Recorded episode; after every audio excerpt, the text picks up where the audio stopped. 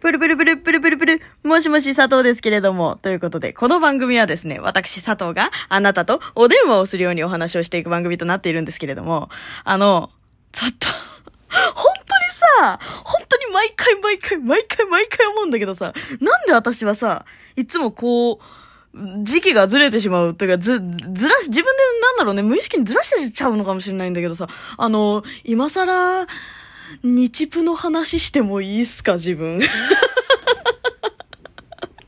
お前って感じでしょ？ごめんね、本当に。いや、なんかさ、ちょっとさ、YouTube でさ、あのー、アンド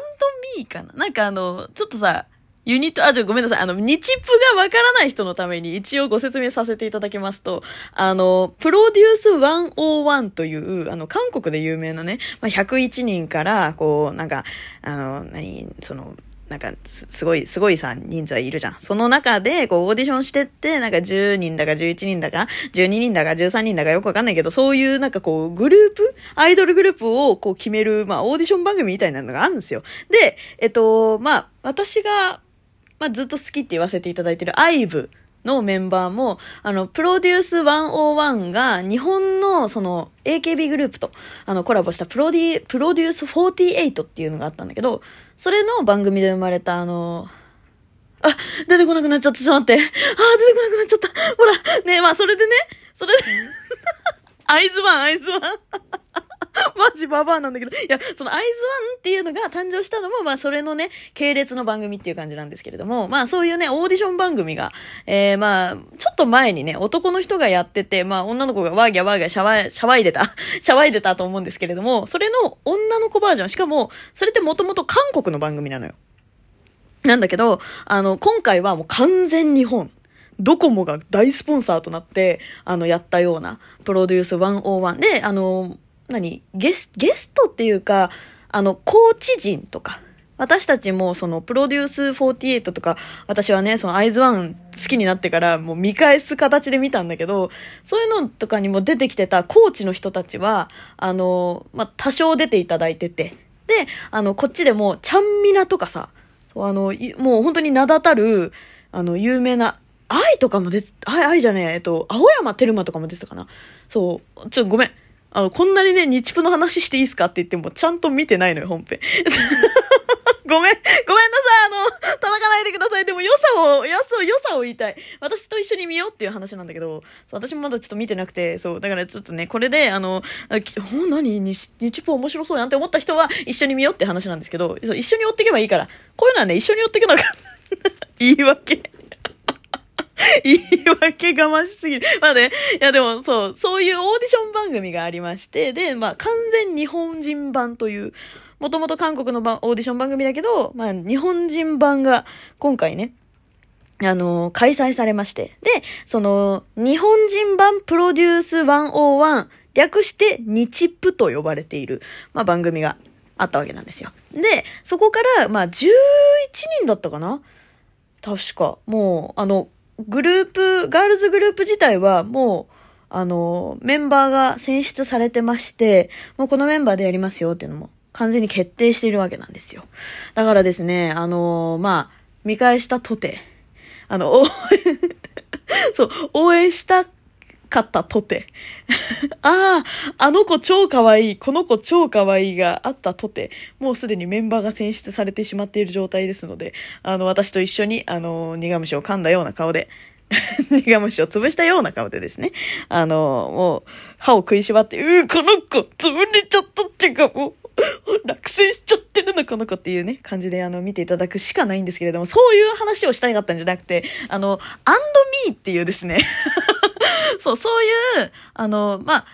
なんていうの、オーディション、その、オーディション番組の中でのユニットみたいなのが、まあ、あの、何組かこう、組まれるわけですよ。やっぱりその、オーディションをするにあたって。うん。で、その、まあ、どっちのチームの方が良かっただの、悪かっただの。多分そういう風にやってきたと思うんですよ。私もまだ見てないからわかんないんだけど。そう。で、このな、なんでこの話してるかっていうと、あの、私が、YouTube ショートで見た、あの、ちょっと著作権引っかかるんで棒読みで歌いますけど、バタフライ、高く、倒れてもまだ飛べるよっていうね、曲があるんですよ。あれ超良くて、え何この曲？めっちゃいいんだけどと思って調べたら、そのプロデュース101の中で使われてた曲っていうね。ええ これまだ販売してくれないんすか？みたいな。待っるの、ずーっと待ってる。これ買えるのかな？買えないかもしんない。買えないと思ってるんだけどさ。めっちゃ欲しいんだけど。え、超いい曲じゃない？えって思いません？なんだったっけな、名前？えっと、多分、あ、ちょっと、ちょっとわかんない、わかんない。なんか、ラタタみたいな名前。ラ、ラララみたいな。ラナナだったかな？ちょっと、いいか、いいか、その辺はどうでもよくて。で、そのユニットも、すんごいダンスが整ってて、で、うわ、超可愛いと思ってさ。でさ、そう見始めちゃったんですよ、動画。動画見始めちゃったんですよ。したらさ、他のグループもまあいいわけ。てかね、すげえレベル高いよ。本当にプロデュース101の日本人バージョン。なんか顔は、すっげえ失礼な言い方すると、普通にどこにでもいそうな女の子は確かに多い。なんか日本で見る顔だなって感じなんだけど、もう技術というかやる気が、もう、レベルが違う。なんかプロデュース48アイズワンがね、出る番組とか見てたけど、あれとは比にならんぐらい、あの、やばいね。ダンスのキレと技術と、あと歌のそのレベルももう段違いでよくて、わ、日本人、かっけえと思っちゃった。うん。で、なんかこう、やっぱりさ、見てると目を引く人っていうのが何人かいるわけよ。で、中でも気になったのが、えっ、ー、と、笠原桃奈ちゃんだったかなちょっと待って、調べてくるわ。そう、笠原桃奈ちゃんっていう、あの、人がいる、いて、で、この子、すごい目を引くのよ。で、なんでだろうと思ってたら、なんかずっとね、笑顔なの。で、あの、体感がすごく、こう、なんて言うんだろうな。多分人一倍しっかりしてるんだろうね。だから、あの、ダンスのターンとかでも、こう、すごくね、他の人もめっちゃ綺麗なんだよ。で、ふらついたりとか全然しないんだけど、その子だけ目を引くのよ。で、あんまり出番も私が見たね、その、あの、バータフライのやつは、あんまり出番ないんだけど、でも、端っこで一人だけ、めっちゃ笑顔、まあ、他の人も笑顔なんだけど、なんていうの、その、超、上、上レベルというかさ、その上のレベルで、さらに突出して、私が目が引かれたってだけなんだけど、そう。だから他の子たちはっていうわけじゃなくて、本当にその子になん、なんでか目引かれちゃうっていう。なんでだろうと思ってたらさ、いや、あの、これさ、分かってて私喋ってるって思ってるかもしんないけど、本当に私調べるまで知らなくて、もともとハロプロにいた子なんだね。いやーびっくりしちゃった。しかもさ、アンジュルムの中にいたっていうからさ、もうさらにびっくりして、あ、えー、そんな子いたんだと思って。やってさ、なんか、まあね、ちょっと前にさ、その、鈴木愛理がすげえって話したじゃん。覚えてる？そう、その鈴木愛理の話から、やっぱり、もう、紐解かれてるというか、ハロプロってやっぱすげえんだなと思って。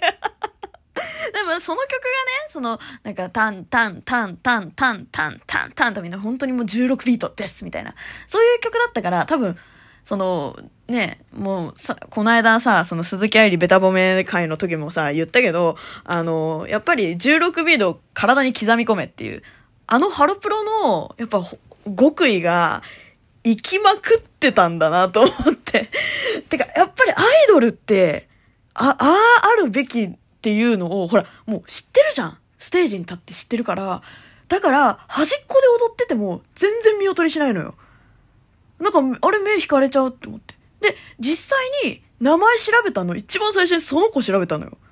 本当に。何にも知らないけど。で、ランキングも見てなかったの、まだ。そしたら1位じゃん。うわ、そりゃそうかと思って。